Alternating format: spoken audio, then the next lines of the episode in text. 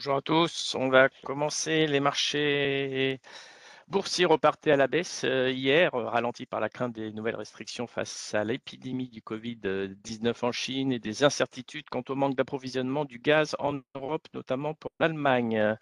Ainsi, Paris a perdu 0,6%, Francfort a baissé de 1,4%.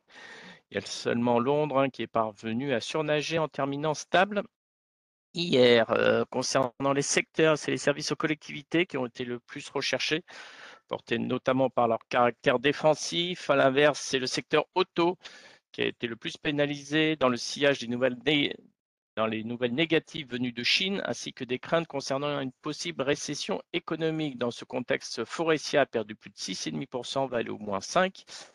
Et Renault moins 5 également. Du côté des valeurs, il y a aussi Cinch qui a perdu plus de 27% hier à la clôture, qui a terminé la lanterne rouge. Une société de recherche et de fonds alternatifs pratiquant la vente à découvert a déclaré hier que Cinch aurait surestimé ses résultats dans le but de battre les estimations du consensus et in fine de gonfler artificiellement le prix de ses actions.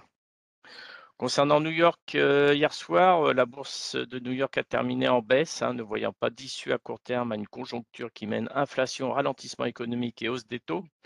Le Dow Jones a abordé 0,5%, le Nasdaq a lâché 2,26% et le S&P 500 a cédé 1,15%. Notons que Twitter a terminé en baisse de plus de 11% hier après l'abandon par Elon Musk de son projet de racheter le réseau social pour 44 milliards de dollars.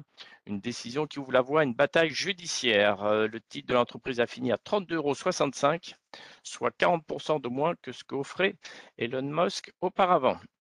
En après-marché, il y a Gap qui a perdu 3%. Hein. Ils ont annoncé le licenciement de la CIO. Euh, en Asie, euh, l'Asie tombe à son plus bas niveau depuis deux ans, la tech chinoise continuant de subir des pressions vendeuses dans un contexte de crainte liée à la réglementation et à la résurgence du Covid. La Shanghai baisse de 0,4% et le Japon chute de 1,8%. Du côté des devises, notons que l'euro-dollar s'approche encore davantage de la parité avec un plus bas ce matin à 1,0005. Euh, d'un point de vue micro après clôture, il y a Thales qui a annoncé ce matin la signature d'un accord pour acquérir le spécialiste néerlandais de la cybersécurité One Welcome pour un montant de 100 millions d'euros.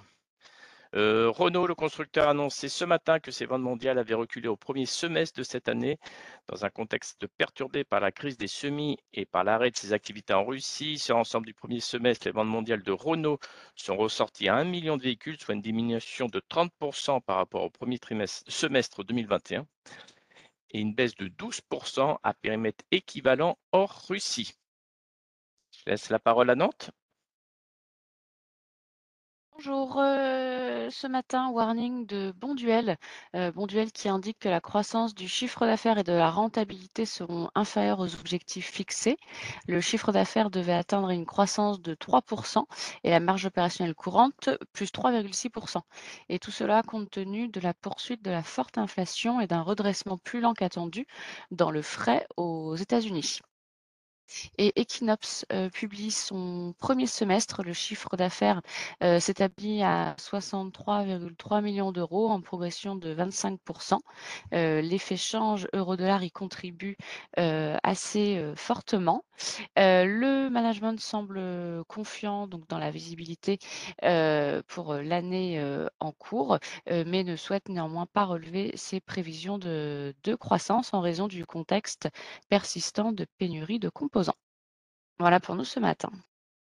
Merci Céline. Concernant les changements de recommandations sur STM, il y a Cohen qui baisse le prix à 43 euros. Sur Unibail, il y a Goldman qui baisse euh, son objectif à 54 euros. Sur BSF, toujours Goldman reste à neutre. Euh, le cours est inchangé à 59 euros et sur AB toujours Goldman reste neutre sur le dossier avec un objectif à 61 euros. Notons également que sur Arkema, JP Morgan abaisse sa recommandation de neutre à sous-pondéré et réduit son objectif de cours euh, de 142 à 82,50 euros. Euh, concernant l'agenda du jour, il y aura PepsiCo qui va publier avant l'ouverture, mais c'est surtout jeudi qu'on attend les premières publications avant l'ouverture de JP Morgan et Morgan Stanley, ainsi que vendredi, on aura City. Je laisse la parole à Lionel.